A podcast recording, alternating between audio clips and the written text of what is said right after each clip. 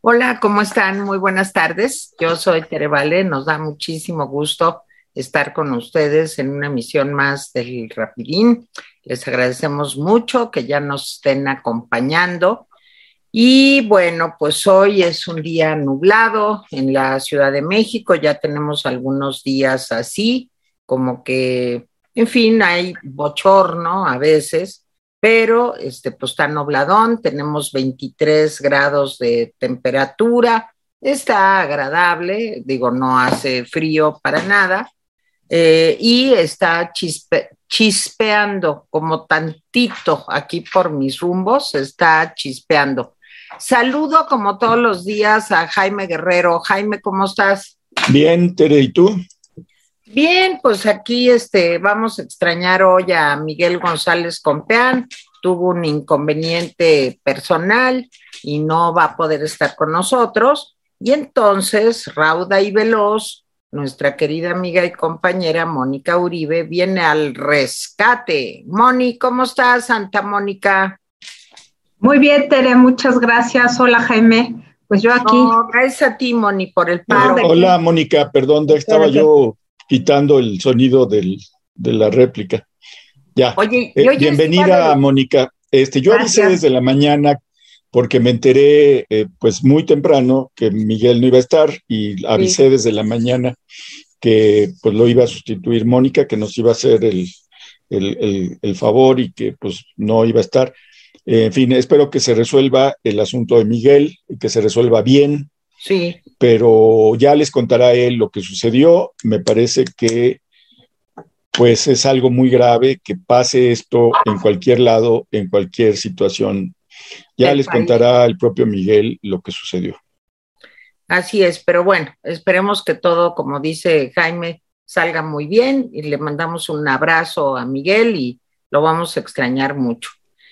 A ver, Moni, hoy es el Día de las Mulas. Sí, caray, hoy es el día de las mulas. de las... Te tocó para Me tocó, como buena mula, me tocó. Hoy un amigo puso saludos a todos los Manueles y a las mulas. Y dije, ¡eh! Bueno, este, hoy es jueves de Corpus, es, la, es una solemnidad. Esta sí es una fiesta grande. Siempre es el jueves posterior a, eh, a Pentecostés y se celebra, es la fiesta de la Eucaristía del cuerpo de Cristo que está en la Eucaristía. Y se empezó a celebrar en la Edad Media, no es, no es una, una fiesta moderna ni nada por el estilo, o sea, ya era una fiesta importante cuando este, vino la evangelización en México. Eh, ¿por, qué, eh, ¿Por qué es una fiesta que no se cambia? Bueno, porque es finalmente eh, una, una fiesta que se relaciona con Pentecostés.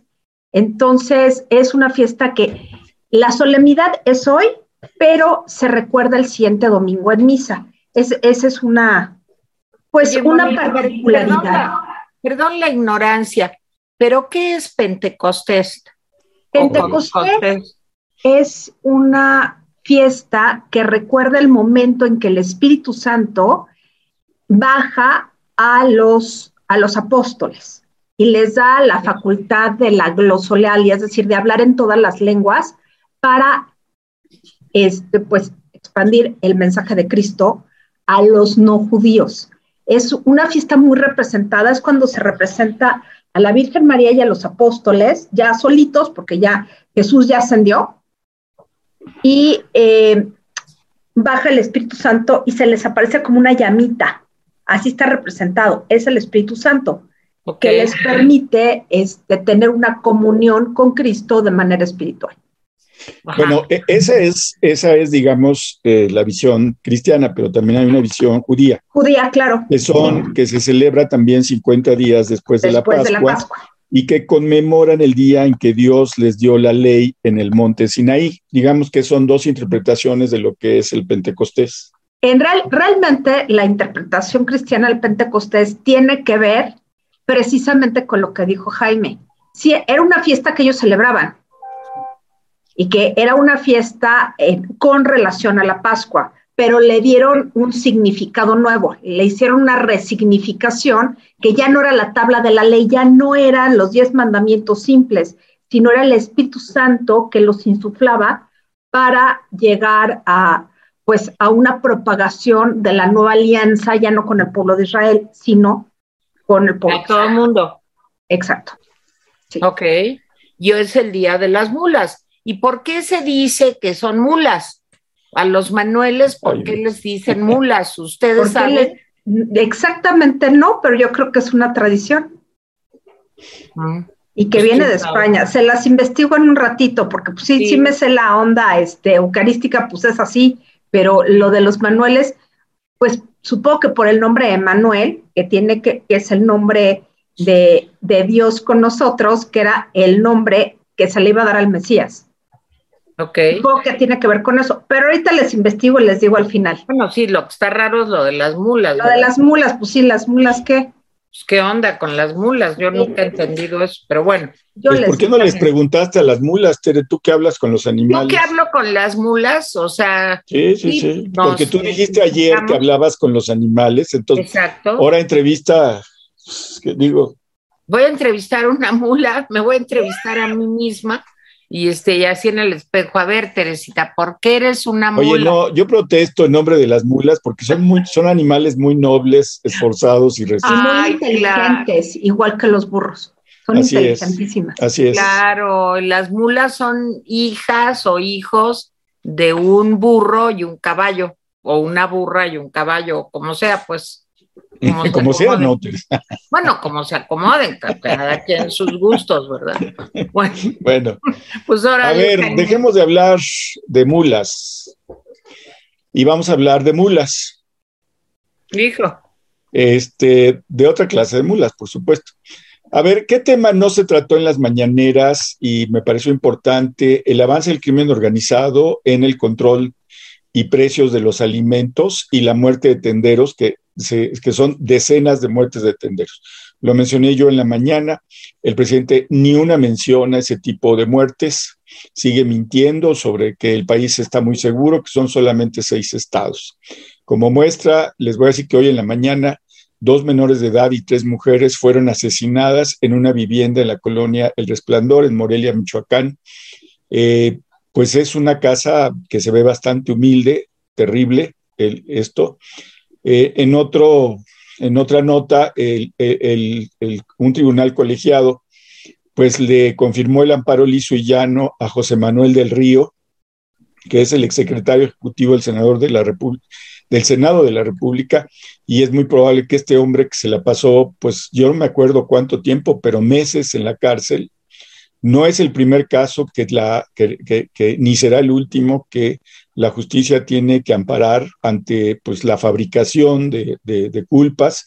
En este caso fue cortesía del gobierno del, gobierno del estado de Veracruz. En fin, eh, voy a dar más notas que han salido que son importantes. Miren, la Reserva Federal ya saben que Estados Unidos ya saben que incrementó 75 puntos base bueno, una, eh, el BOFA Securities dice que el Banco de México seguramente va a subir 0.75 también, pero que al menos lo va a hacer en dos ocasiones, es decir, la de la semana que viene y luego otra. Y entonces les voy a decir, pues agárrense, ahora sí que como dice el Puma, agárrense de las manos, porque si subimos punto 75. Oye, Jaime, no te ves, ¿eh? Sí, soy invisible, pero es que nadie me ha dicho que le parezca no, maravilloso. No, pues ya sal, porque digo, sí, está padre, pero. Entonces, permíteme, déjame terminar, ahorita sal. Punto 75, estoy peinándome.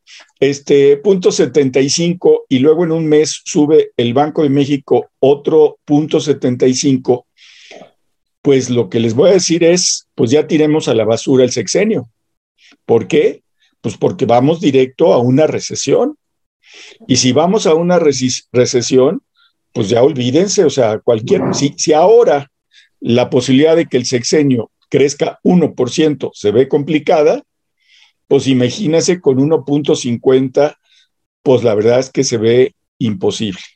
Hoy hubo cosas muy graves, antes de darle la palabra, se implicó a Felipe Calderón en la mañana en los asuntos de Genaro García Luna, el presidente estaba frotándose las manos, de veras, estaba orgasmado el presidente en su mejor, en su mejor, no sabe gobernar, es muy ignorante, pero como burlón, es un gran burlón, es un, es un bully completo.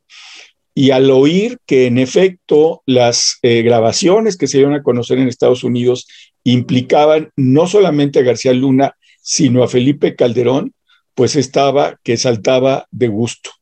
Y bueno, además de eso, y ya para, para dejarlo, este, pues su frase, eh, o sea, e, e, es un malvado, pero tiene toda la razón. Alito aguanta, el pueblo se levanta. Y ya, Mónica. Pues justamente esa, esa fue la frase del día. Alito aguanta, el pueblo se levanta. Realmente ni la burla perdonó el presidente porque sí hay una fractura importante dentro del PRI por supuesto está que se relame los bigotes de gusto como gato con leche. Y la cuestión es que eh, ayer supimos cuál fue el resultado de la reunión de los dirigentes del PRI con Alejandro Moreno, el señor Alito. Y la cuestión es que pues este, este hombre sigue aferrado y montado en sus trece para no dejar la presidencia del PRI, a pesar del daño que le está haciendo al partido, que ya todo el mundo lo está, lo está cafeteando. Claro, hierba mala nunca muere, pero eh, el PRI necesita una sacudida más que sacudida, un terremoto para poder resurgir, porque eh, finalmente pues es parte del sistema político mexicano. Faltan apenas siete años para que cumpla 100 años. Y no es que sea un partido maravilloso, ni mucho menos, pero dio bastante estabilidad al país. O sea, sus propuestas no son terribles. El problema no es la institución del todo. El problema es quienes acogen a la, a la institución. Y bueno, el presidente fue de una crueldad impresionante, porque ¿quién ha empinado a Alito ¿Quién lo empinó? Bueno, también de que se empinó solo, evidentemente. Él. Pero López Obrador le dio un garruchazo. Claro, ahí son intereses. O sea, finalmente Alito se plegó a López Obrador. Y yo creo que la fuga de priistas a Morena tiene que ver mucho con las posiciones de Alito en favor de López Obrador. No sé por qué sospecho que eh, Alito y sus negociaciones con Morena han sido muchas más de las que se saben a diferentes niveles y que esto permitió que pues el PRI perdiera prácticamente todo. ¿Cuántos estados gobierna hoy? Dos. Y el próximo año sepa Dios si los pierde o no. Pero sí fue de una crueldad refinada el presidente. Ahora, el tema de García Luna. Por supuesto, el tema de García Luna siempre nos va a remitir a Felipe Calderón. Y lo que más me, me impactó fue la correlación que hizo el presidente de que era tal la ilegitimidad de Felipe Calderón que por haberle robado la presidencia tuvo que, este, tuvo que meter la guerra contra el narco. Eh, verdaderamente eso sí fue como, híjole, este sí ya de plano es me, myself and I, yo, yo, yo, yo mero y yo mero y yo mero, porque la verdad es que había problemas importantes de seguridad que nada tenían que ver con lo electoral. En realidad, yo creo que 2006 fue la última elección donde el narco no fungió como grupo de presión ni como grupo de interés. Creo que fue la última, donde de verdad no se, no se tiene clara la huella del, del narcotráfico en el ámbito electoral. Entonces, eso de correlacionar porque me robó la presidencia, tuvo que inventar la guerra para tener legitimidad por gestión, es una lectura muy facilona del contexto de ese momento. La guerra contra el narco en ese momento era un interés prioritario de Estados Unidos. Por eso se creó todo el, toda esta reunión de Mérida, ¿cómo se llamaba? Este, el plan Mérida, el plan Mérida. Y que López Obrador, pues ni pichaba ni cachaba. Es decir, no había, no hay indicadores, ni siquiera históricos, nada que nos, que nos diga que Felipe Calderón entró a la guerra con el narco porque en realidad era un presidente espurio. No, no. Primero, nunca pudo comprobar López Obrador, y eso no lo digo yo. Si alguien hizo un estudio profundo de los resultados electorales, casi boleta por boleta, por lo menos vio la mitad de, de los resultados electorales y de boletas, fue José Antonio Crespo y concluyó que no había elementos para decir que Felipe Calderón se había robado la elección. Esto es verdaderamente un punto que no se nos debe olvidar, que el discurso de víctima de López Obrador se funda en una visión de la democracia que solamente es democracia si lo favorece a él, si no, no es democracia. Y bueno, si hay alguien antidemocrático es López Obrador. Verdaderamente esto sí sí me parece como de risa loca. Y otro, otro punto que me llamó la atención es, ahora resulta que va a defender a Cárdenas Palomino. ¿O de qué? Y además todavía se le ocurrió decir a López Obrador que García Luna pues no actúa solo, que la responsabilidad es del superior. Si esas vamos, entonces la responsabilidad de todas las estupideces que están pasando en la administración pública son responsabilidad de López Obrador y no entiendo por qué demonios, este, es tan básico López Obrador en ese sentido que en realidad está haciendo transferencias. Todo el tiempo está hablando de sí mismo, pero poniéndolo con la careta de otros, y lo peor es que la gente le cree, le, le quieren creer y le cree.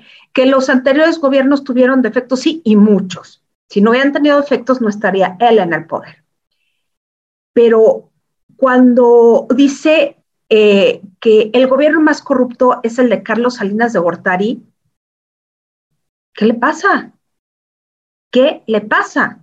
Por lo menos Carlos Salinas de Gortari hizo algo por este país.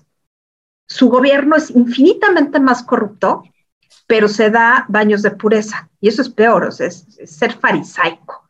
Entonces, hoy sí le pegó a Salinas, le pegó a Calderón.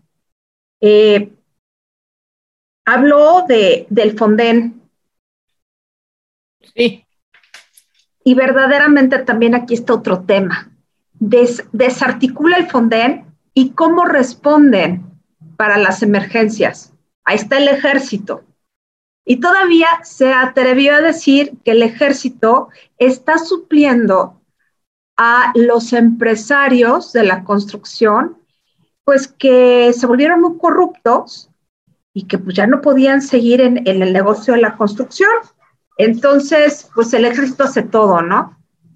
Y que fueron estos empresarios de la corrupción, perdón, empresarios de la construcción, fueron corrompidos por todos los gobiernos anteriores. Entonces, ¿de qué se trata? Ahora sí, arreo contra todo mundo. No dejó títere con cabeza y se ve, y sobre, bueno, otra cosa que me impactó, que dije, no, no es cierto que haya dicho esto, fue lo de Calica, que va a ir a la ONU para eh, que todo, todos los inversores bursátiles se enteren quién es Calica. ¿De dónde? O sea, verdaderamente ya, ya, ya debrayó, ya está en, en otro nivel de la inconsciencia. Bueno, pues dice lo de Salinas, que, en fin, es fantástico, sobre todo porque él trabaja y es muy amigo del señor Carlos Slim. O sea, digo, si hay alguien que fue beneficiado por el gobierno de Carlos Salinas de Gortari, fue y Ricardo Salín y Ricardo Salinas. Y Ricardo Salinas. Pero de eso pues no, no se acuerda. En ningún momento habla de Carlos Slim, o sea, para nada. O sea, ahí es silencio total y este, no pasa nada y le encanta echarle a Salinas. Que le pregunte al ingeniero, pues, ¿qué opina el ingeniero Slim de Salinas?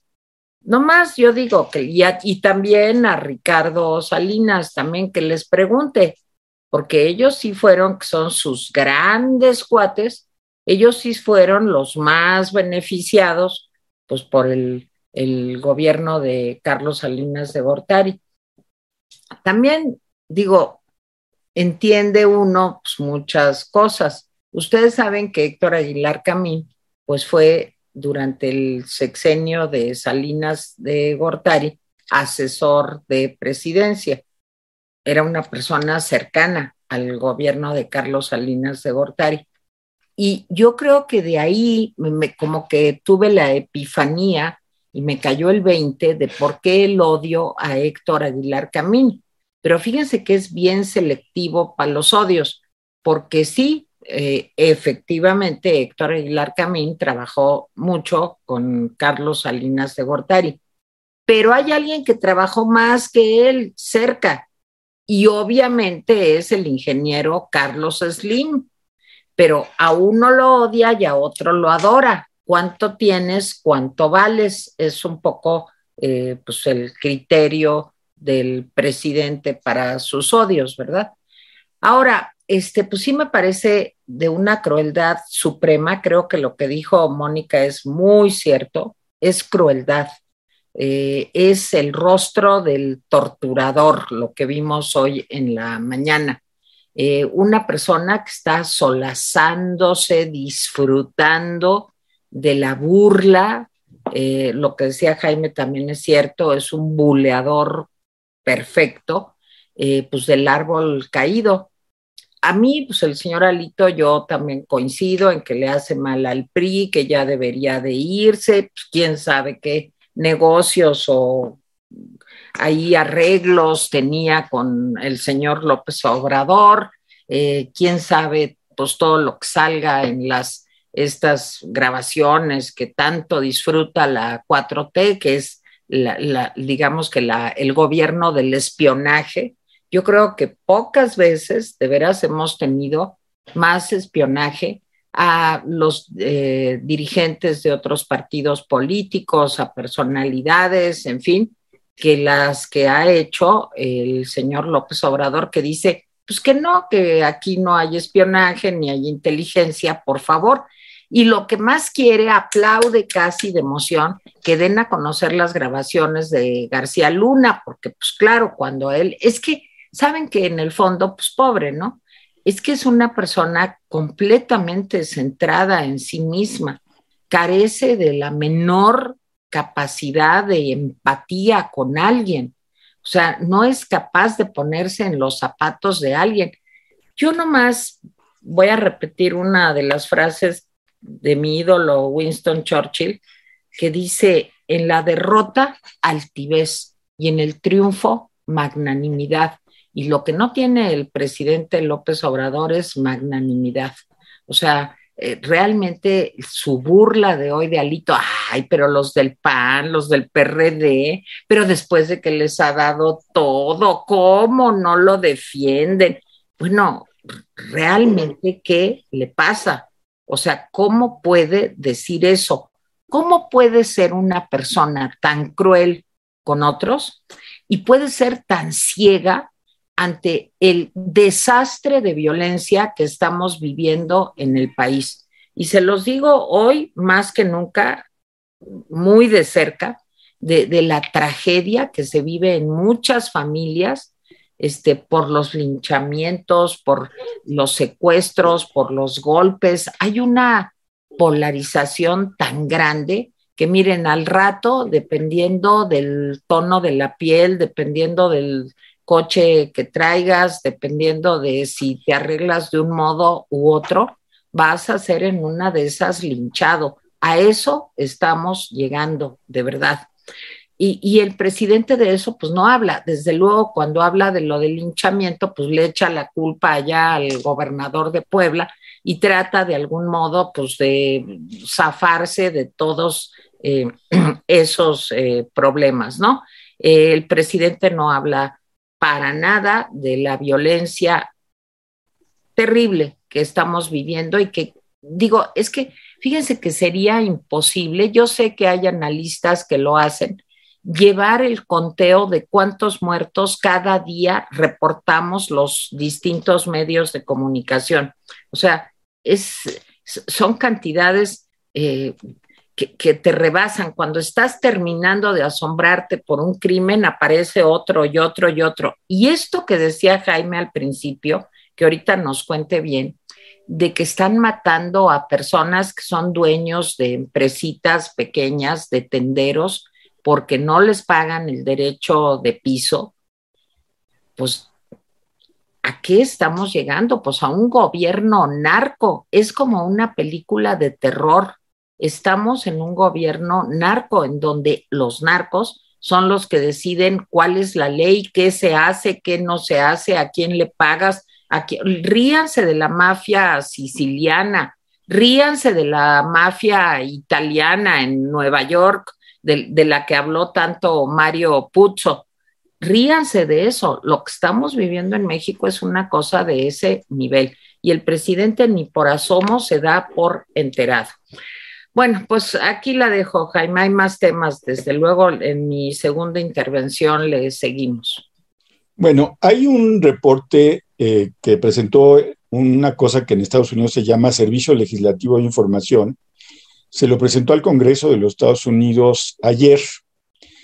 Eh, es un documento que me mandaron, eh, Alejandra Rojas me mandó el documento, son 43, 48 páginas, no me acuerdo, en donde dice el Servicio Legislativo de Información, le dice al Congreso de los Estados Unidos, hay una falta sistemática de acción del gobierno del presidente López Obrador contra el crimen organizado y los cárteles de la droga. Así, así lo dice. Dice, el presidente ha evitado operaciones policiales a gran escala. Y sí, si hoy oyeron el informe de seguridad de, Ricardo Mejía, próximo candidato a gobernador. Si hoy lo oyeron, se dan cuenta de que pues, si agarramos a tres del cártel de Sinaloa que andaban en Yucatán, ¿qué están haciendo en Yucatán, muchachos? Pues que no ven que ustedes no, ustedes no son de ahí. Bueno, entonces, eh, pero sí, no hay, eh, dice el informe, operaciones policiales a gran escala y que, o que sean de manera consistente contra los cárteles de, de la droga. ¿A qué se refiere? que, por ejemplo, eh, digamos, a ver, aquí este es el plan para desarticular, arrestar y anular al cártel Jalisco Nueva Generación. No, no hay nada de eso. Lo que hacen es agarran a tres acá, a dos allá, etcétera. Eso es a lo que se refiere el, reporte como una falta de eh, consistencia en el combate a los cárteles. Dice el informe también que desde el 2018 han ampliado significativamente su papel en la producción de tráfico y producción de opioides sintéticos, como el fentanilo, que viaja hacia Estados Unidos. ¿sí? Dice además que López Obrador no ha logrado o ha logrado muy poco de sus objetivos en materia de justicia penal y contra la corrupción. Y el despliegue tan anunciado de la Guardia Nacional no ha debilitado de manera efectiva a los grupos criminales. Ahí está, es una radiografía despiadada. Por supuesto, pues se hacen patos porque pues el fentanilo no se le, no se le teletransporta a Estados Unidos, ¿eh? O sea, e, el fentanilo pasa a través de la frontera con Estados Unidos y no me digan que, las que algunas autoridades de Estados Unidos no están eh, eh, inmersas en ese asunto porque no llega el fentanilo a Nueva York, a, California, a Oregon o a cualquier lugar, pues por magia, llega porque hay redes también en Estados Unidos. De eso no dice el informe, pero su radiografía de México sí es, me parece, correcta. Bueno, pues libre me dio yo de rescatar la honra de Salinas o de Calderón. Creo que eh, fueron nefastos en muchos sentidos y por muchas razones pero no es el objetivo de este, digo, yo estoy dispuesto a hacer programas especiales sobre eso, pero ese no es el punto. El punto concreto es que las grabaciones que se dieron a conocer, parte de las grabaciones, no todas las grabaciones, sí, parte de las grabaciones que se dieron a conocer de los fiscales que están procesando a Genaro García Luna, sí, parte de las grabaciones dicen, sí, que García Luna habría pagado ¿sí? por asesinar a diferentes personas que lo amenazaban a él y a eh, eh, Felipe Calderón, ya sea con presentar pruebas en su contra, ¿sí? Que él había amenazado a periodistas, se habla de un periodista, pero no se menciona cuál, al que le hizo la, la vida de cuadritos García Luna, ¿sí? No se dice quién, habría que analizar quién es el que se dice, pero lo más significativo es que hay una grabación en donde pide que desaparezca el rey, el rey Zambada, ¿sí? Este, este capo. Y eh, pues eh, también que se evite que se presenten pruebas contra Felipe Calderón. Esto es muy grave. Y les voy a decir una cosa. Eh, pues perdón, pero si eso sucedió, pues hace bien López Obrador en utilizarlo. Que el gobierno de López Obrador es un desastre, es un desastre pero no podemos, en nombre de este desastre, disculpar que este hombre, Felipe Calderón, en efecto, yo de veras no creí, no creo que haya estado metido en, la droga, pero eso es un asunto de fe, a lo mejor sí estuvo, pues que se le investigue, pero esas grabaciones lo implican por primera vez. ¿Cuánto está implicado? No lo sé, no lo sé, pero se ve feo el asunto. ¿Podemos culpar a López Obrador porque lo usa? Pues no, pues no, de eso se trata la política, perdón, es de mal gusto, pues sí, es de mal gusto, pero así es este asunto, ¿sí?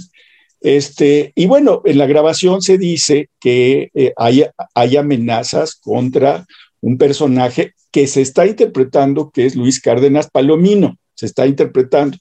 Eh, Luis Cárdenas Palomino está metido en el bote, ¿sí?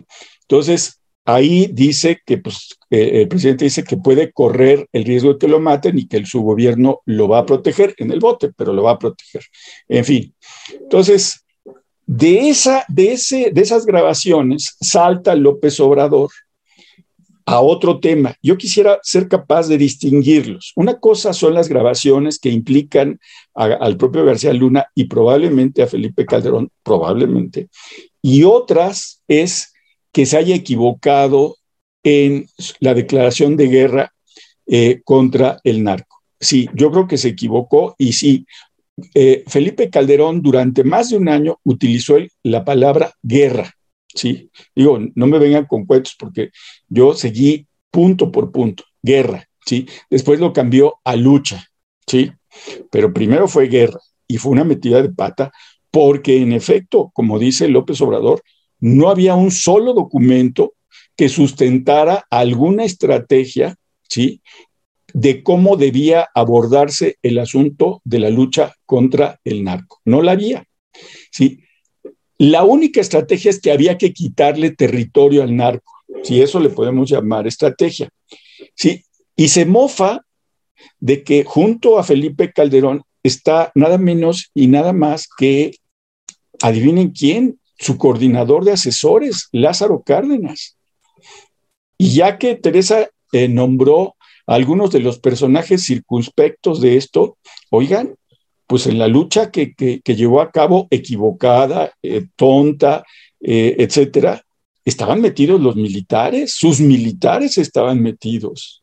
¿sí? Y por cierto, con Salinas, uno de, los, de, las, de, las piezas claves de Salinas dentro del gobierno pues hay que recordar que era Marcelo Ebrard y Manuel Camacho. ¿Sí? O sea, recordemos todo eso. Entonces, y yo nunca he oído a Ebrard diciendo, oye, pues yo me autocritico porque jamás que los militares hayan hecho, oigan, pues sí, miren, seguimos al presidente y metimos la pata. No, no, todo eso hay que hacerlo en algún momento de la vida. A lo mejor es inútil, a lo mejor no. Pero bueno, y el otro asunto, les voy a decir, si eso de Alito aguanta, el pueblo se levanta, es una burla sangrienta, pero les voy a decir una cosa, se la merece Alito y se la merece el PRI. ¿sí? Y, claro que un buleador como López Obrador iba a utilizarlo. Y les voy a decir, pues qué bueno que lo utiliza, a ver si la, si la oposición y a ver si el PRI se pone la pila, porque está, está muy claro que Alito no se va a poner la pila. Entonces, echarle la culpa a López Obrador porque le caen del cielo regalitos que pueden distraer su desastre de gobierno, pues no. O sea, ¿no?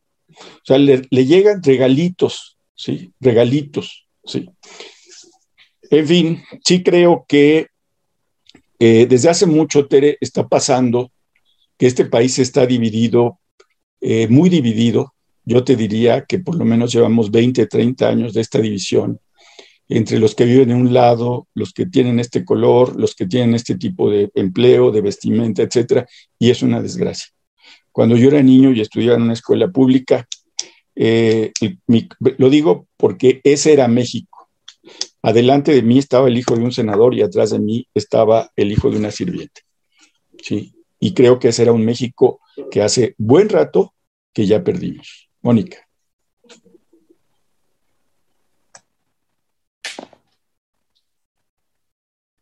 Perdón, ay, ya, ya estoy. Bueno, me quedé pensando esta, última reflexión de Jaime, ¿cierto? Es, eh, la polarización no es de López Obrador, pero que la ha incrementado exponencialmente, sí.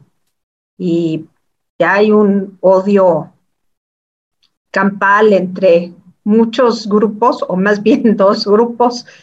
Eso se ve claro en redes sociales, incluso, bueno, la vida cotidiana pues uno ya se abstiene de, juntar amigos que, bueno, no es que se pueda mucho, ¿verdad? Que podrían eh, generar problemas en la plática. Entonces, o la plática se mantiene a un nivel muy superficial para poder congregar a todo el mundo y tratar de, no, pues no tratemos ciertos temas. Y la otra es el enfrentamiento. En fin, así se pone la cosa y bueno, habrá que restituir el tejido social, sepa Dios cómo, porque ahorita sí no, no hay modo, dadas las circunstancias de polarización, y lo peor es que el escenario, con todo este tema de inseguridad, de violencia, pero además con una recesión incipiente, pues las polaridades se van a volver peores porque va, va, a tener que ver con las cuestiones de ingreso en donde, bueno, ya se sabe lo que pasa cuando hay, hay situaciones de, de, desaceleración económica y pocas posibilidades de recuperar el paso, que es lo que está sucediendo en el país. El tema con López Obrador, independientemente que sea un bully, que sea un narciso peligroso, que le encanta picar a la gente, bajarla, es clásico de un, de un acomplejado, deja ver quién es. Esto tiene repercusiones al nivel sistémico. ¿Por qué? Porque López Obrador se ha empeñado en, en estar, por así decirlo, con los malos. ¿Cómo es posible que Calderón, la guerra de Calderón fue picarle al avispero? Finalmente fue una política de seguridad pública que se trató de hacer, me consta porque hay gente que conozco que, participó de esta política, que se trató de profesionalizar policías, que la inteligencia jugó un papel importante.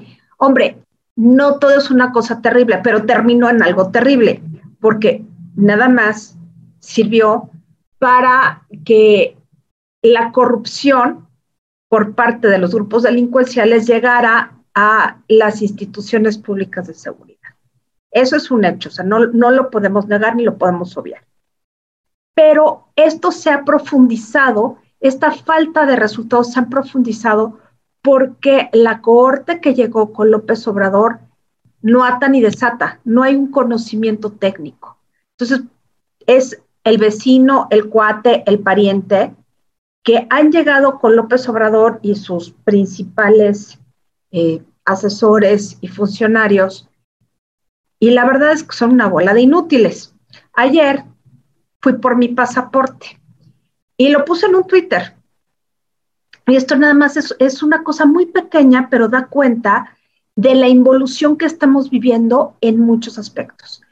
En, en 2018 fui a sacar mi pasaporte a la oficina de Ixtacalco. En 40 minutos Entré y salí, entré sin pasaporte y salí con nuevo pasaporte. Me atendieron perfectamente bien, de una manera eficiente y tranquilamente al día siguiente yo viajaba a Londres.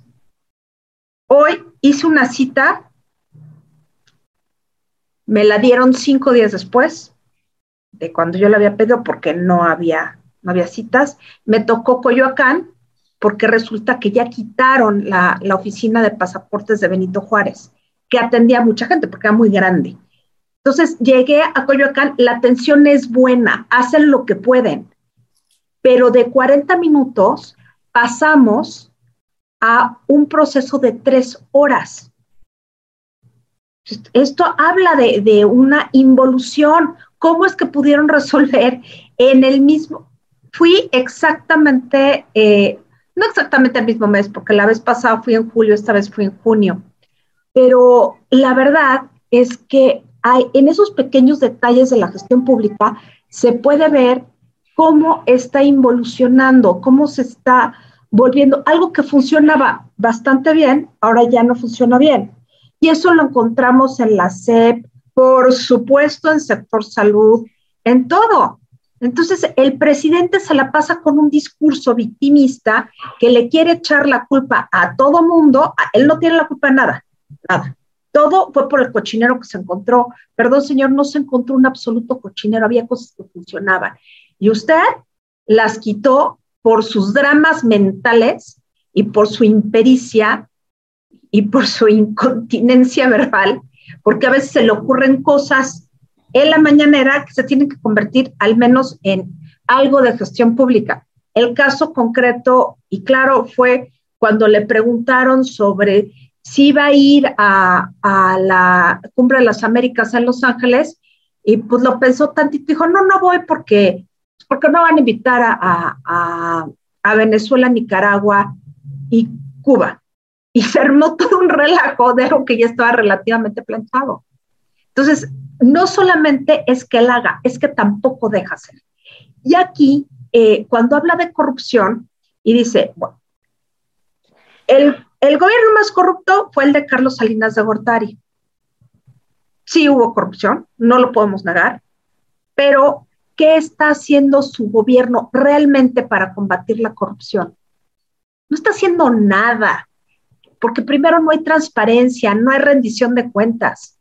Entonces todo se le va en su gobierno comunicacional, porque se puede llamar de otra manera, y comunicacional es ya darle pues un una categoría que en realidad no tiene, porque hoy sí fue chisme y vituperio.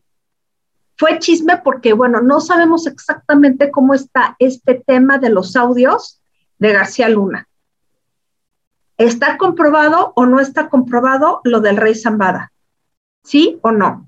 Pero no, no, puede, no puede tomar lo que se está viviendo en Estados Unidos en un juicio específico con, suponemos que, testigos protegidos que van a decir lo que Estados Unidos quiera, porque es la única manera en que pueden librarla, no podemos saber si realmente eso, perdón, perdón, eh, no, puedo saber, no podemos saber si realmente esto es una realidad, pero él lo presenta como una realidad. Y eso es lo más problemático del asunto, que cosas que no sabemos si son ciertas o no, todas las mañanas les da un estatus de veracidad que no sabemos si, si sí o no. Entonces nos está gobernando con mentiras y un gobierno con mentiras lógicamente va directo al fracaso. Y ahí está claramente el asunto de la política económica. Es un gobierno que, que, que nos está diciendo que vamos muy bien, cuando en realidad ya estamos en una recesión técnica. Y el punto es que parece que López Obrador no tiene límites. Ese es, verdaderamente lo que más preocupa. Si supiéramos que tiene algún límite, bueno, hay esperanzas, pero no tiene límite. Y ahora está creando, eso es lo que yo percibo en estos momentos, está creando un ambiente muy particular para ir calentando motores de cara a 2023 y destruir como pueda a la oposición. Eso es lo que quiere.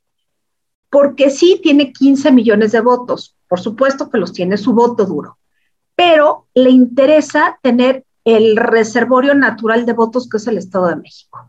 Y si le pega al Estado de México, que quién sabe cómo vaya a responder el prismo, porque Alito tampoco le está poniendo fácil, necesitan una reingeniería de procesos y casi, casi hacerse de nuevo para poder sobrevivir.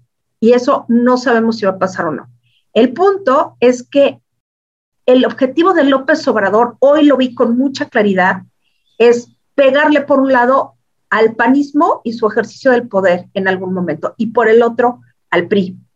Porque hoy, si se fijan, le pegó a dos importantes políticos, dos expresidentes y gente relacionada con el PRI y con el PAN. Esto, esto fue interesante porque ahí les dijo, bueno, son iguales, ¿no?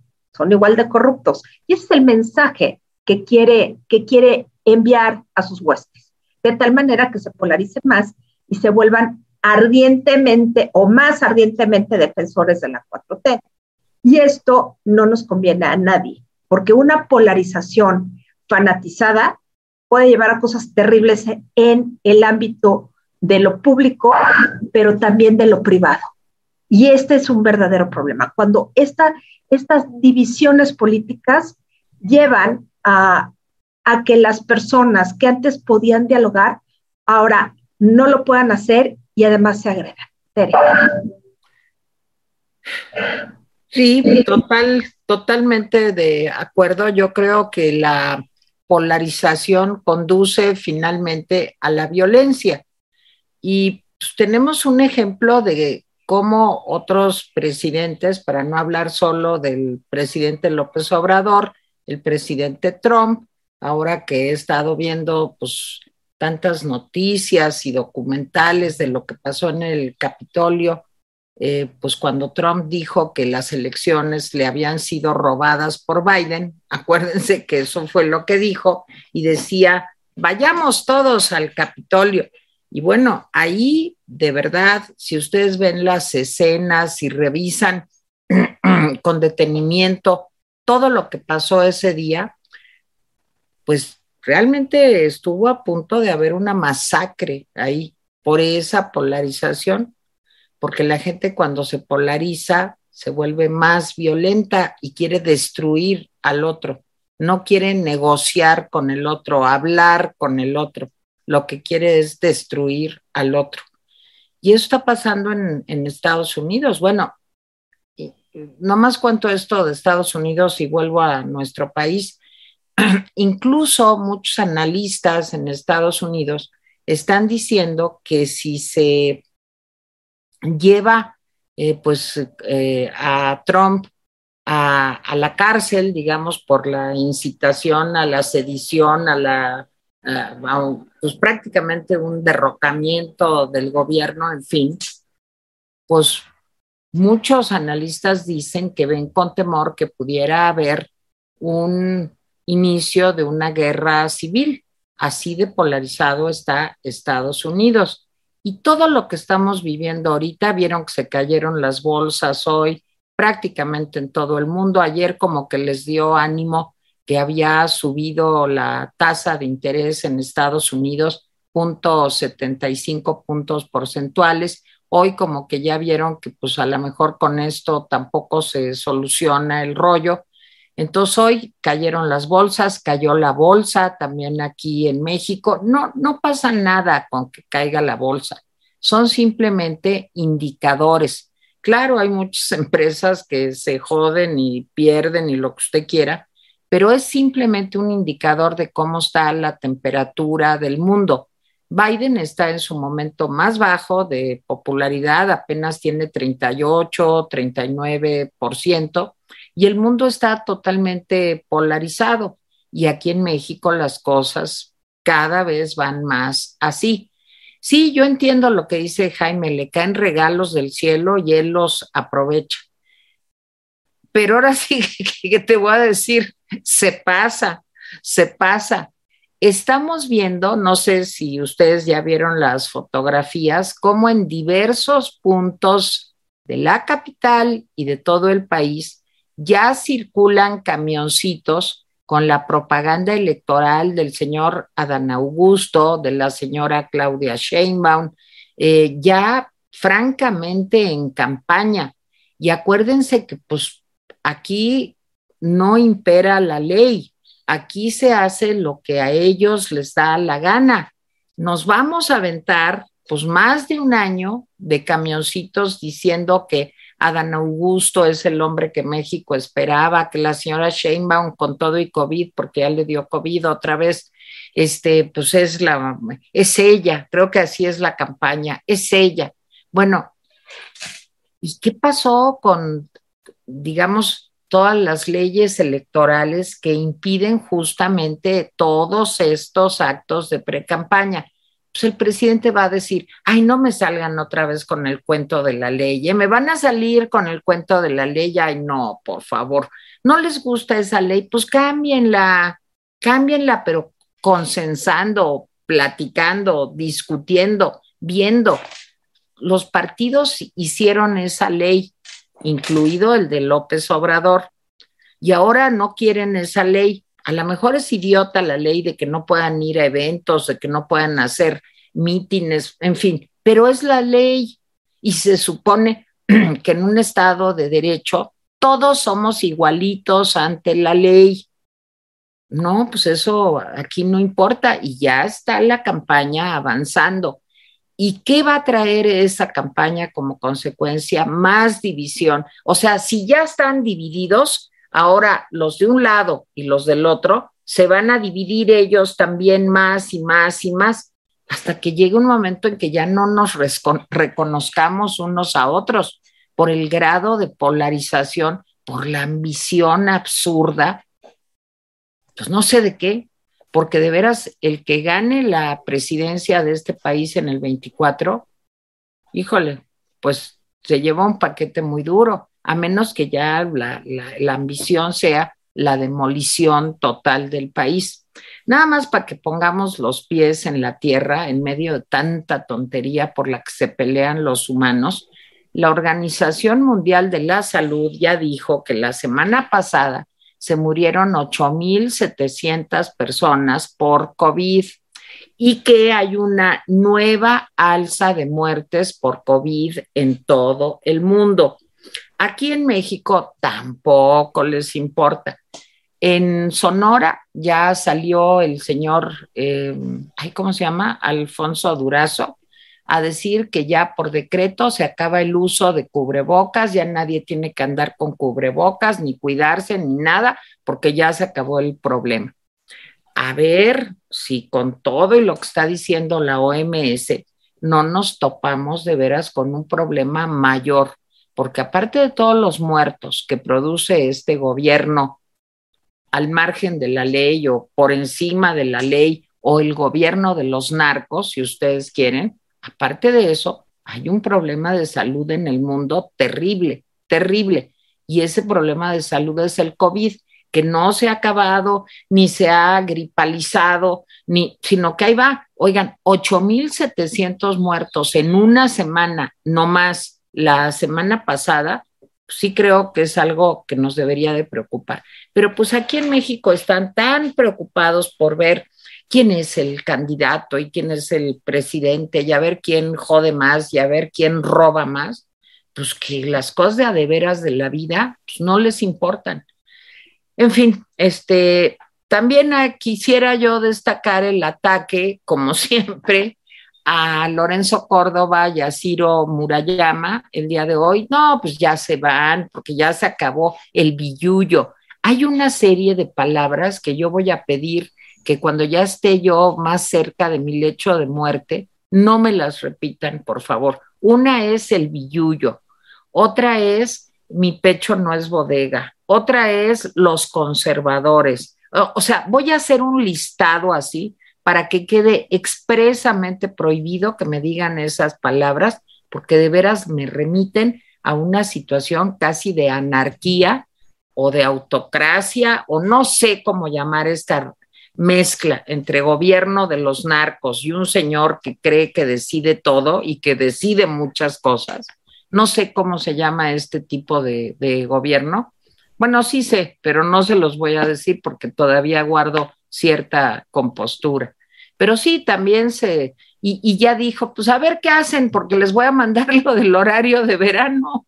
porque le cuesta mucho trabajo levantarse, según él, a las 4 de la mañana. Yo creo que no sabe cambiar los relojes tampoco. Entonces él cree que se levanta a las 5, pero en realidad él piensa que se levanta a las 4 y entonces por eso, pues mejor cambiamos el horario, pues para que a él no le cueste más trabajo. Y a ver qué hacen también con la reforma electoral, porque pues yo ahí se las voy a mandar a ver de a cómo nos toca y friegue y friegue al otro, al alito este, pues para que se dé cuenta de que no vale la pena estar con la alianza y en una de esas decida que pues que mejor sí, que se equivocó y que ahí va.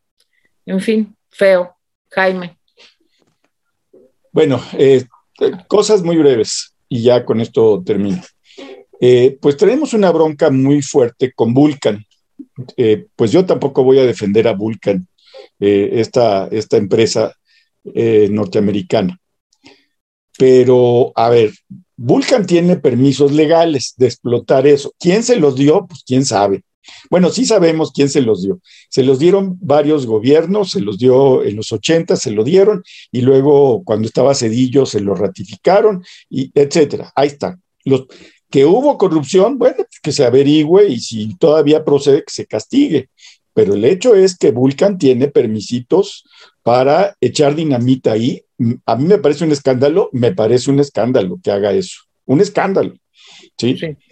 Entonces, pero que el presidente diga que por sus pistolas no va a sacar ni un gramo, híjole, pues entonces echemos a la, a la basura las leyes, porque entonces la única ley es la del presidente.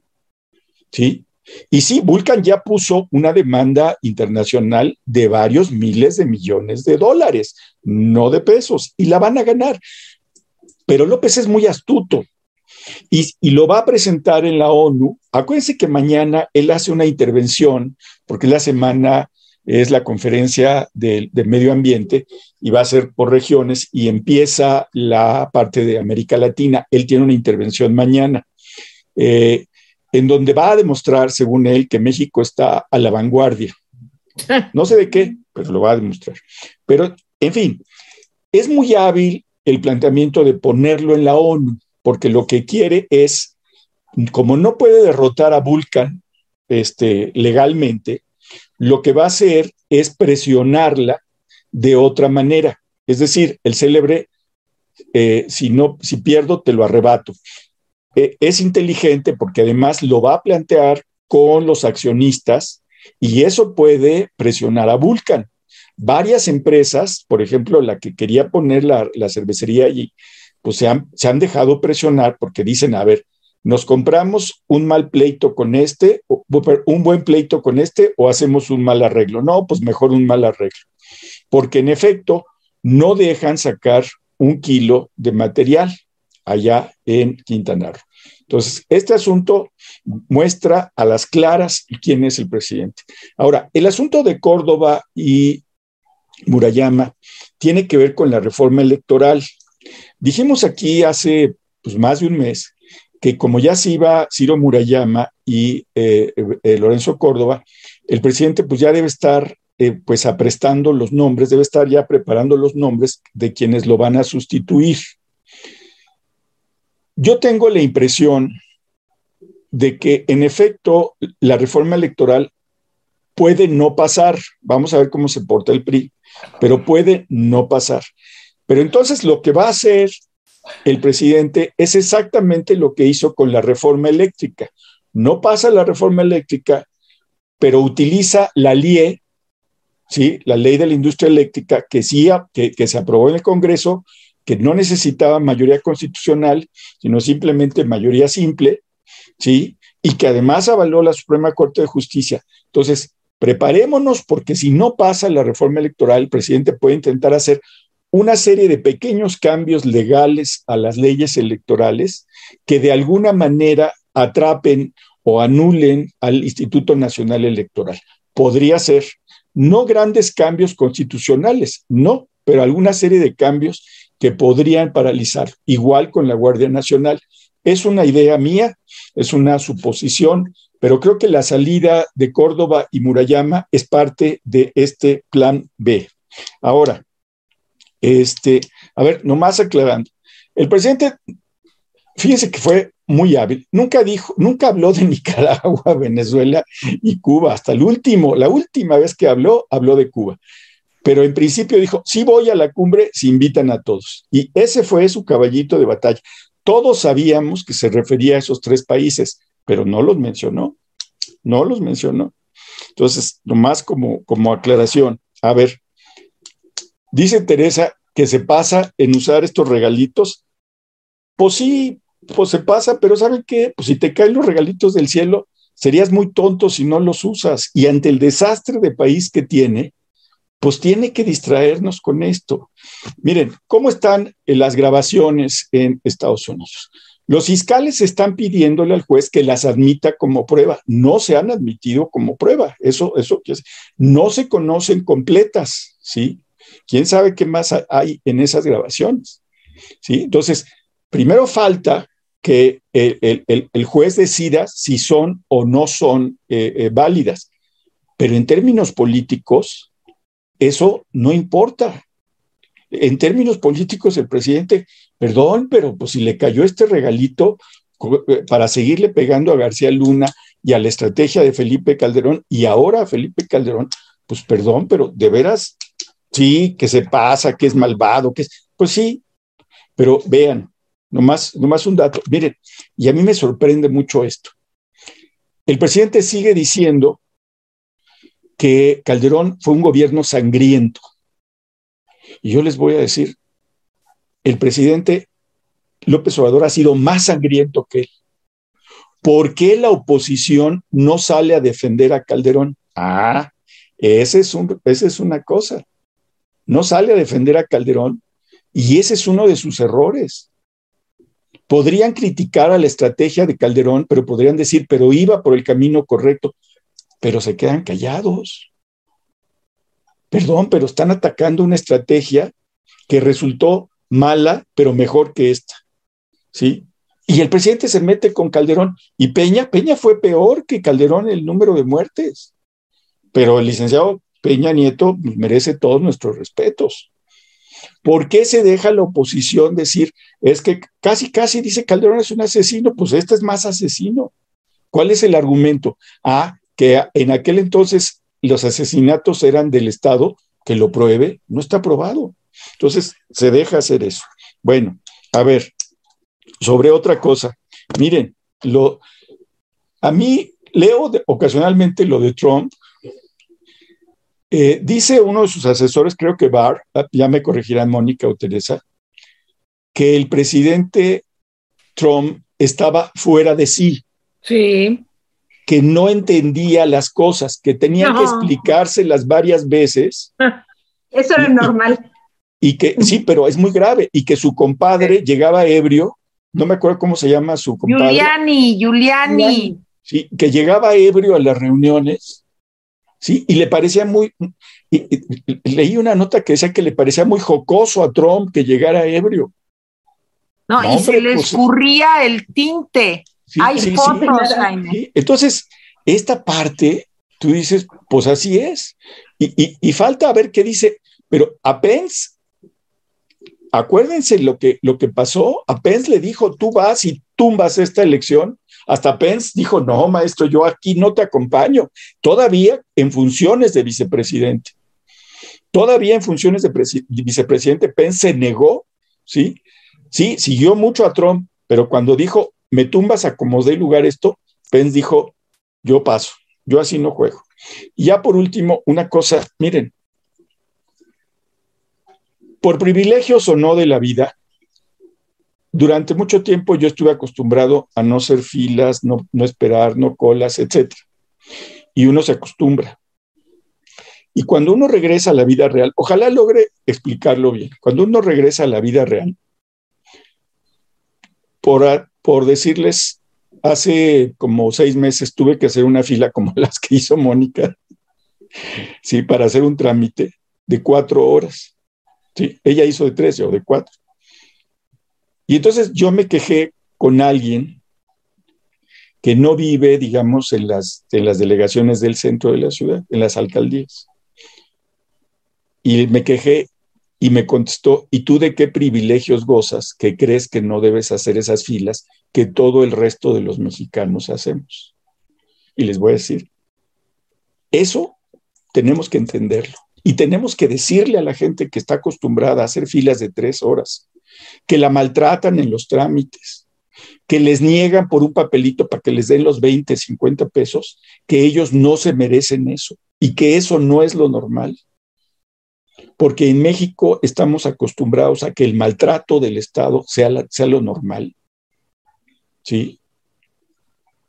Y eso no se vale. Tenemos que decirles que no se dejen y que ese maltrato no debe existir para nadie, ni para los que pueden, ni para los que no pueden. ¿sí? Ese es una diferencia abismal. ¿sí? Entonces, pues ya aprendí a quedarme callado, a protestarle a las autoridades, pero no, pero no, no, no, no decirle a los demás que, se, tiene que ser uno muy tonto para hacer filas. No, no, no, no.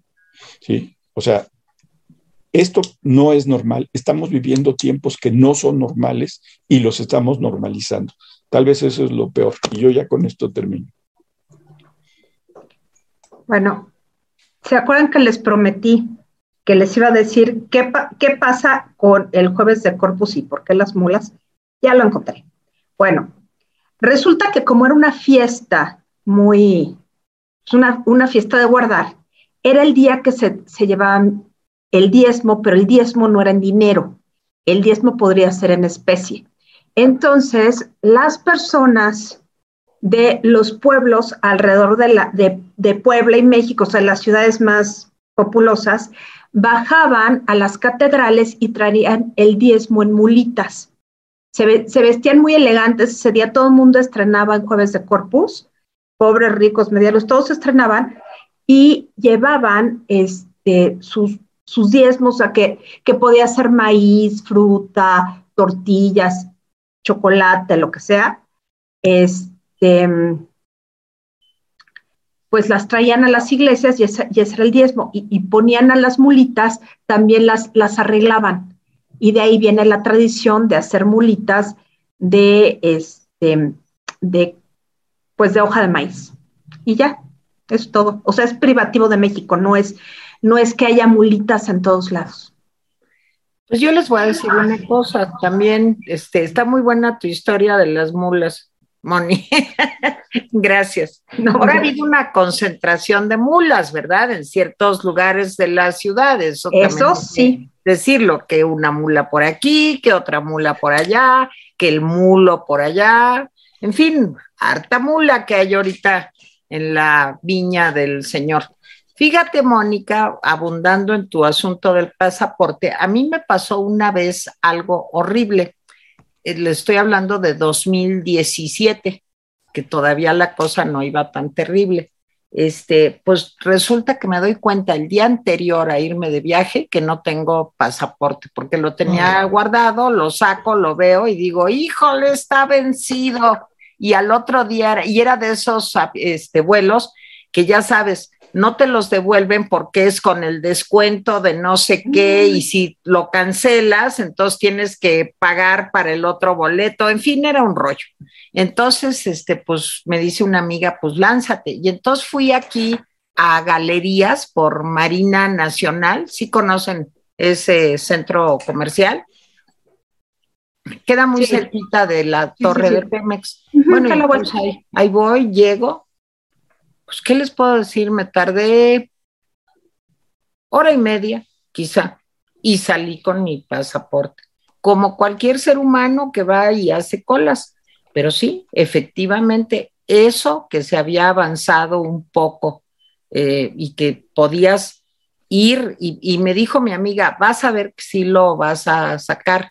Este, nada más llega temprano, llegué a las 7 de la mañana y no sé, a las 10 ya tenía yo mi pasaporte. Bueno, desgraciadamente ahora, porque yo, señoras y señores, como ustedes lo pueden notar por mi aspecto juvenil, pues ya soy una señora pensionada y jubilada. Eh, jubilada por mi edad y pensionada porque soy viuda y mi marido me dejó su pensión, como sucede. pues les quiero decir que los trámites que yo me he aventado para poder cambiar el banco donde me depositan la pensión, bueno, a Jaime y a Mónica creo que les consta, fueron unas cosas horrendas, horrendas así, porque nomás les voy a contar un detalle. Para poder hacer el cambio de un banco a otro, para que me depositaran mi pensión, bueno, pues nomás llego un día y, a ver señora, su credencial. Era del, ya no me acuerdo si era del IMSS o del ISTE, creo que era del ISTE. Entonces saco mi credencial, pues tengo mi credencial de, jubilada. Entonces me dice, no, pero esa es la credencial vieja. Creo que ya se los había contado aquí. yo, pues no tiene caducidad, o sea, es la credencial. No, pues la tiene usted que cambiar por una nueva. Ah, caray, ¿y cuánto se tarda? Mm, pues nada más damos 15 fichas en la mañana. Usted tiene que venir. Hoy ya no, ya no hay fichas. Venga usted mañana y le damos la ficha y usted hace ahí la cola y a ver si le alcanza. Por eso llegue usted bien temprano.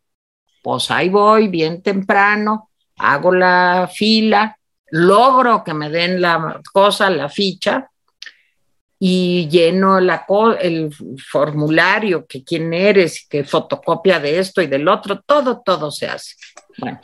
Y entonces me dice, bueno, ahora tiene usted que esperar cuánto, pues como un mes, mientras pasaba todo esto, ya no me podían depositar la pensión, ¿sí? En el viejo banco, porque yo ya había dado de baja el viejo banco y había dicho que ya no me depositaran ahí por rollos del banco, me peleé con el banco, lo que sea. Bueno, entonces me dicen que como en un mes, bueno, espero pacientemente sin pensiones, y entonces llega la nueva credencial. Ya puede usted venir a recogerla. Ahí voy.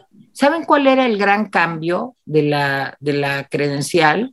Y eso los que están jubilados y pensionados lo saben igual que yo, no estoy mintiendo, que ahora lleva el logo con el que sale atrás el presidente todas las mañaneras, que está Hidalgo y no sé qué, y, Juárez, y ya saben, y ya toda es morada, ya toda es de morena. Es para que cuando saques la credencial, la otra no tenía ni colores, era una credencial enmicada ahí, una foto de uno ahí y ya.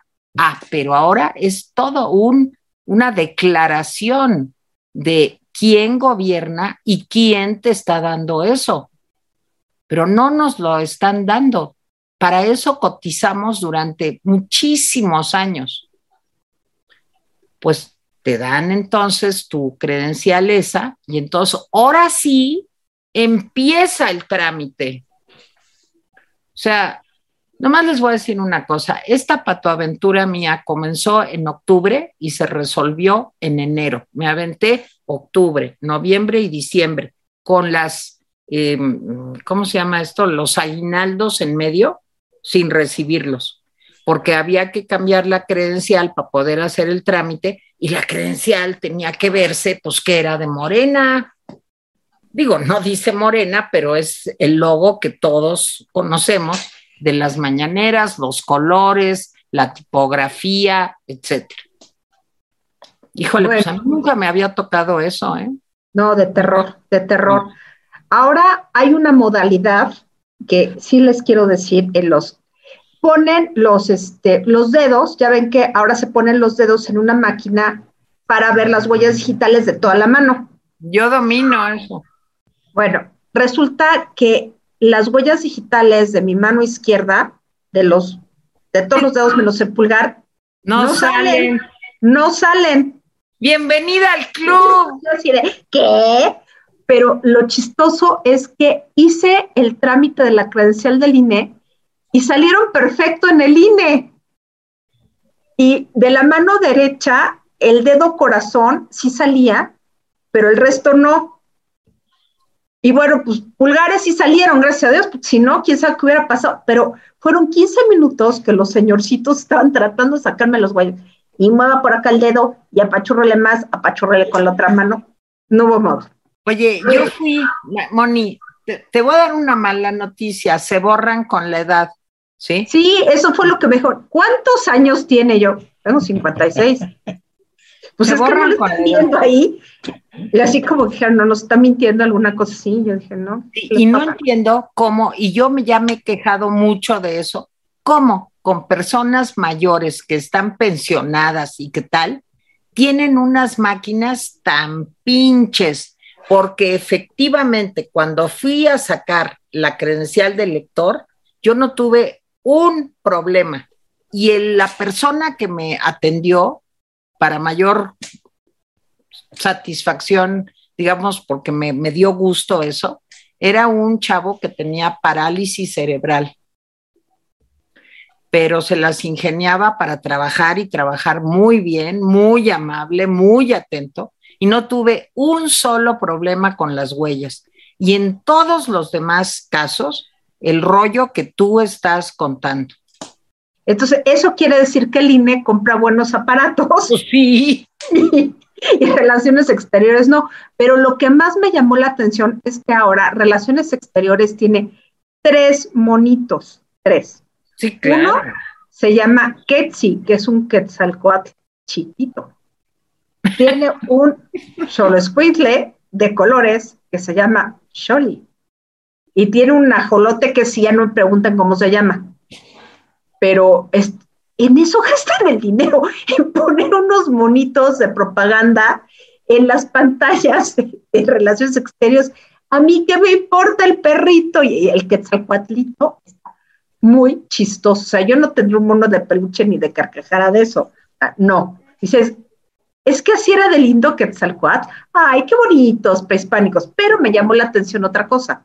Ponen un modelo de pasaporte de niños, porque ahora los pasaportes de niños llevan la foto del papá y de la mamá.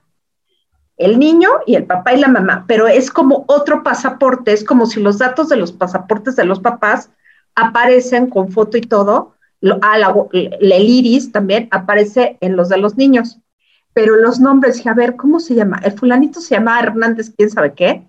Ah, pero la mamá se llamaba Guadalupe Xochitl y la niña se llamaba Citlali, no sé qué, dije. Sí, claro. Como si todo el mundo utilizara nombres prehispánicos. Es que es lo de hoy, es lo de ah, hoy. Pero el Ketsi sí está otro nivel de la conciencia. Pero en eso gastan el dinero, es lo preocupante. Mira, en una de esas, el presidente, ya que va a cambiar el horario de verano, se puede cambiar de nombre y que se llame Moctezuma López. Bueno, López no, quién sabe. Pero ah, oye, su santo, a todas estas, pensándolo bien. Pues es Día ah, de los Manueles, es su santo. bueno, puede ser Andrés Manuel Otzin. Manuel Otzin. Sí. Bueno, ya, Jaime, ya te atormentamos bastante. A ver, lee los recados. Perdimos como 200 personas, pero no hay, no hay fijo. Ina nos, nos dona, gracias Ina. Eh, Marije Martínez Burela también nos hace una donación, muchas gracias. Irma Stover, lo más increíble que vi es una nota de que en México una señora tendrá un parto de 13 bebés es una locura, ¿será verdad? No he visto nada de eso, Irma. Yo tampoco. No, no, no, no, he visto nada de eso. José Carlos Pérez, ¿ops, crisis o crisis? Se están cayendo las bolsas de valores, se viene un, reset y un colapso financiero completo. Eh, Maribel Pina, ¿es verdad que, eh, que Estados Unidos ya prohibió visitar México por los altos contagios COVID? No, o sea, Estados Unidos no acostumbra a prohibirle a sus ciudadanos, lo que hace es ponerles como avisos. Sí, lo que dice es, miren, les recomendamos que no vayan a tal lugar por la violencia o que no vayan a tal lugar por los contagios, pero no prohíbe nunca a sus ciudadanos. Digo, solamente que, que, sea una cosa extrema, pero no, yo nunca he visto que Estados Unidos, el gobierno prohíba. José Legarrea eh, Molina. Estimados rapidines, buenas tardes. En relación a la prohibición de corridas de toro, porque a algunos no les parecen correctas, no debería hacerse lo mismo con el aborto, dado que hay muchos en contra. Mire, este, este, ejemplo es tan malo que bueno, en fin. Eh, el, el Día de las Mulas es tradición traída de España, ya que en este día salían las procesiones de campesinos que iban con sus mulas y cosechas para ofrecérselas a Dios. Sí, a mí me gustan las mulitas. Este, a mí también me gustan las mulitas, se me hacen bonitas. Y, y hace mucho que no compro, pero antes cada año compraba una o dos mulitas. Laura Guizar, todo es caos que hay en México es provocado por el loco. Incluso los desafíos a Biden son para cortar y que bloqueen alimentos para provocar hambre y someternos. Eh, Yuri Vélez, hola Rapidines, un saludo desde eh, eh, Gran Bretaña, perdón, Reino Unido. Lo estoy viendo en vivo, 8 pm aquí. Extraño a Malala y a la preciosura de Jennifer. ¿Quién es Jennifer? Pero hoy estoy muy bien con Mónica. Lo mejor para todos. Gracias. Mis pastillas, linda tarde, hermosa familia Rapina, aquí dando like hoy por segunda ocasión, aunque sigo atareada, me las arreglo. Eh, más que nunca urge nuestra unidad, es tiempo de hacer contrapeso alto a las locuras del emperador desnudo. Alfonso Nava, lo triste para mí es que toda mi familia son chairos redomados. Alfonso, entiendo por lo que pasas. Y va mi corazón contigo. Bueno, lo que decía Mónica hace un momento es muy cierto. Yo también tengo amigas que si invitan a unas amigas, no invitan a otras. A mí, por ejemplo, me excluyen de algunas este, reuniones, dado que soy, pues como soy, pero y, en otras reuniones invitan a personas que son muy fans de López, o sea, pues, sí, bueno, María Eugenia González dice, muy buenas tardes, mis queridos rapidines. Hoy Teresita se ve muy guapa con su nuevo tono de pelo azul cielo. Le queda muy chic. Como siempre, la doctora Mónica muy guapa y don Jaime con su sonrisa franca. Gracias. Gracias. Eh, Elsa Alcántara, Aguilar Camín es un caballero. Es odiado por este tipo porque a Héctor sí le sube el agua al tinaco. Intelectual al 100%, brillante en lo que emprenda y una vida personal envidiable. Pues no lo conozco tanto. Sibaris S.A. Les cuento que mi familia es tan chaira, tan chaira, que en un funeral que acabamos de tener lloraban porque es un voto menos para Morena. El mundo se está volviendo loco. Ay, qué horror. Híjole, ¿cómo soportas eso? De veras, qué horror. Jesús Joaquín Montaño Sánchez, ¿será acaso que López está gestando un estado de excepción y así legalmente eliminar las elecciones del 2024? Piensen mal y acertarán pues sí. qué miedo. Ari Fuentes no comentará nada del licenciado Picasso que fue linchado porque trabajaba con el PAN. Oye, ¿qué cosa dices, Ari? Nomás déjame decirte que lo comentamos el día que pasó. El día que pasó, el día que salió en las noticias, nosotros comentamos eso, ¿sí? Denunciamos y dijimos, no se vale que le hagan eso a nadie, ¿sí? Y no solamente eso, sino comentamos la crítica, ayer lo comentamos, que le había hecho López a Sergio Sarmiento, porque Sergio Sarmiento había eh, eh, pues cuestionado esta idea del presidente de que las, los usos y costumbres hay que entenderlos, no, no, no tirarlos. Entonces, no, pues sí lo comentamos, ¿eh? o sea, de veras que pues... Ayer, ayer hablamos de lo de los usos y costumbres, es una vergüenza lo que dijo el presidente. Sí, eso lo iba a comentar hace rato y se me fue, pero eso que diga que no conocen los usos y costumbres, ¿los usos y costumbres son matar o cómo? ¿Linchar gente? Destripar a la gente, quemarla viva. ¿Y eso es bueno? O sea, lo que sigue es que, que López Obrador diga que qué bonitos eran los sacrificios humanos, que hay que seguir con los usos y costumbres. Bueno, Rogelio Díaz dice, Jaime, ¿ya oíste las grabaciones? ¿Por qué se tardó Estados Unidos más de seis años? ¿En qué momento las grabaciones señalan a Felipe Calderón? No, nadie ha oído las grabaciones. Nadie ha oído. Este, hay reproducciones en la prensa de parte de esas grabaciones, como yo dije. ¿Por qué se tardó Estados Unidos más de seis años? Pues no, no es Estados Unidos, son los fiscales. Y se tardó más de seis años, pues no, se tardó mucho más, pero acuérdate que nada más, ahí está, yo no sé si salieron, pues eso habría que preguntarse a los fiscales. ¿En qué momento las grabaciones señalan a Felipe Calderón? Cuando señala eh, García Luna que había que deshacerse de alguien para que no presentara pruebas contra él y Felipe Calderón. Eso dice la grabación. E insisto, no son grabaciones admitidas por el, por el juzgado. O sea, jurídicamente no tienen hasta el momento ninguna validez. Políticamente, perdón, pues sería muy tonto el observador si no las usa. No más que yo aquí. Si usted las quiere creer o no creer, pues es otra cosa. Lo dijo Mónica. Pues estas grabaciones pueden ser verdad o puede ser mentira. Pues sí, pero el presidente utiliza eso y de veras, pues es que cuando tienes lo que tienes en este país desastroso, pues tienes que usar lo que quieras, Tere. No, nomás sí quiero decir que Jaime dijo una cosa que a mí también se me fue comentar y que creo que tiene absolutamente toda, toda, toda la razón. ¿Por qué no defienden a Calderón? O, a Peña.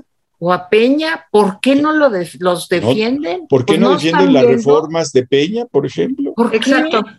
Eh, pues, o sea, no meten ni las manos. Exacto.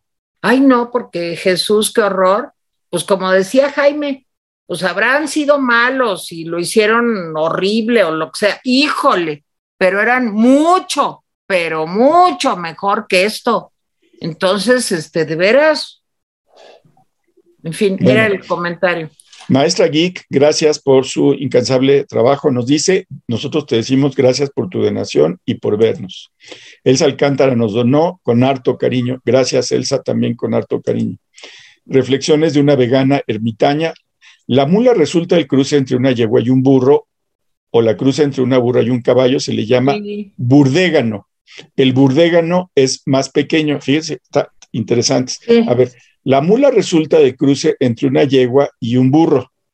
A la cruza entre una burra y un caballo se le llama burdégano.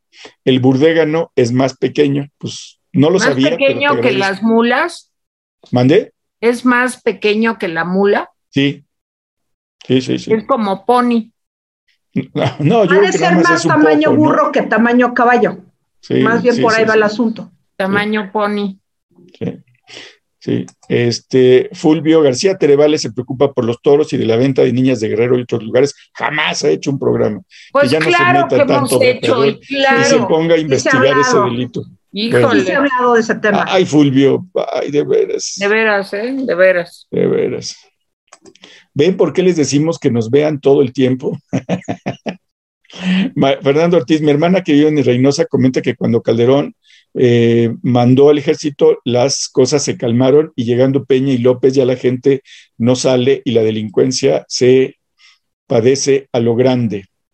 Sí, fíjense que el crimen organizado creció mucho entre 2006 y 2010. Hubo un cambio de estrategia de Calderón, eh, empezó a cambiar la estrategia y empezó a hacer eh, esta restauración del tejido social. Y el cambio de estrategia y la restauración del, tejido social, en efecto, dieron por resultado que de 2011, 2012, 2013 y 2014 bajó la cantidad de muertes. ahí está en las estadísticas. ¿sí?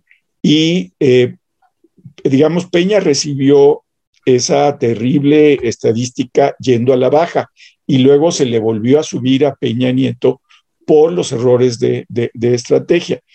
Yo no discuto por supuesto, que hay que restaurar el tejido social, eso no lo discuto, pero no así como lo está haciendo él, porque eso no es restaurar el tejido social. ¿sí? Lo que está dando es dinero, dinero y dinero, y no sabe si la gente que recibe el dinero se dedica también al crimen organizado, no, no lo sabe. ¿sí? Valentino Pérez Rull, el PRI no es lo máximo, pero nadie sabe el bien que tiene hasta que lo pierde. Ningún político es monedita de oro. Aclaro, no soy priista, pero hoy es el momento de apoyar a la alianza como tal. Bueno, este, le mandamos un abrazo a Mirza, a María Ortiz, a Elsa Alcántara, a Joel Vergara, a Laura, a Verónica Morales, a Alexa Logan, a Brenda Ojeda, a Viro y otros de nuestros rapidines que tienen COVID o familiares con COVID. Brenda, pero ¿dónde te fuiste a meter? Que... bueno, saludos desde Hermosillo, Cananea, Alemania, Suecia, Francia, Reino Unido, Texas, Mérida, Aguascalientes, Zapopan, Estado de México, Monterrey, Tamaulipas, Oaxaca, Guerrero, Suiza, Sinaloa, Mazatlán y Puebla. Órale. Ahora sí que fue de todo el mundo. Nomás les cuento que en el Reino Unido, ya ven que aquí, que qué barbaridad, que subió ayer la Fed punto 75 puntos porcentuales, el Reino Unido subió 1.25. Abróchense los cinturones, ¿eh? Quemen sus tarjetas de crédito. Exacto, quemen sus tarjetas de Pero les voy a decir una cosa, si yo quemo mis tarjetas de crédito, pues no, sé de pues qué voy a comer. Pues sí, pues todo. Así, así las cosas. ¿eh? Sí, pero bueno, gracias Mónica, gracias ah, Gracias a ustedes. Nos vemos hoy a las este, nueve de la noche en Échate un Rapidín. Mónica, ¿algún anuncio que tengas que hacer de alguno de tus talleres? El domingo eh, va a haber pláticas sobre mujeres del siglo XVII. El domingo a las seis y media de la tarde. ¿Cómo quién, Moni? ¿Cómo quién? Pues tengo una lista súper interesante. Está este, Catarina Kepler, que fue hija de Kepler. María de Sayas, que es la precursora de Sor Juana Inés de la Cruz. Em, Francisca Caccini o Francesca Caccini, que fue una de las primeras compositoras del barroco en Italia. Enriqueta Ana Estuardo, que fue una princesa inglesa, que tuvo un papel muy importante en las negociaciones entre Francia y, e Inglaterra, en ese momento era Inglaterra, después de la Revolución Gloriosa. Eh, Ana Francisca de Borja y Doria, que fue una, una aristócrata española que por azares del destino terminó siendo virreina regente del Perú, porque el marido le dio la turulaca y ella tuvo que... deberías de escribir un libro de eso.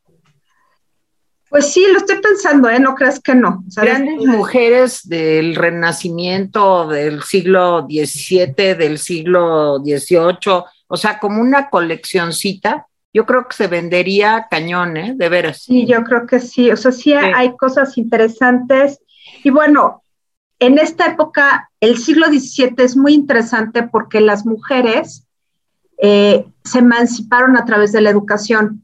Casi todas las mujeres, sobre todo en el siglo oro español, hay muchas mujeres que eran como Sor Juana, pero eran un chorro, lógico, era la metrópoli. Y pues bueno, eso se replica en, todos los dominios borbónicos. Es muy, muy interesante. Bueno, y es el domingo a las Es el domingo seis y media de la tarde. Seis y media de la tarde. Oigan, y ya que nadie me pregunta a mí, yo les voy a decir que pueden leer mi artículo que se llama Tierra de Nadie hoy en El Economista. Y ahorita también lo voy a grabar para que tengan el video aquí en nuestro canal de YouTube pero está muy bueno mi artículo. está de veras eh, excelente, como se dice, está excelente. Entonces, este, lean mi artículo hoy en El Economista, ya lo subí. A ¿Y de qué trata tu artículo? No, ahora no les cuento porque no, me preguntan. Nomás me la paso. Y además, este, con moños. Sí, con moños, con moños. eso decía mi mamá. ¿Te vas a poner tus moños? Me voy a poner mis moños, claro, porque a todos les pregunto, a ver, y tu artículo, y tu no sé qué, y ta, ta, ta. ¿Quién me pregunta a mí? Díganme, díganme, díganme. Por eso hablo con los animales, con los toros, con las mulas. ¿Cómo se llaman los chiquitos nuevos? Burdéganos. ¿Bardo qué? Burdéganos. ¿Eh? Burdéganos. Bordéganos, con los bordéganos. ¿Cómo? Burdéganos. ¿Cómo se llaman? Bueno, también hablas con esos. También con todos. Sí, ellos me hacen caso bastante. Bueno, pinches también. Bueno, ya este, ya, ya nos vamos, los dejo con esta pintura. Adiós. Adiós. Bye. Adiós.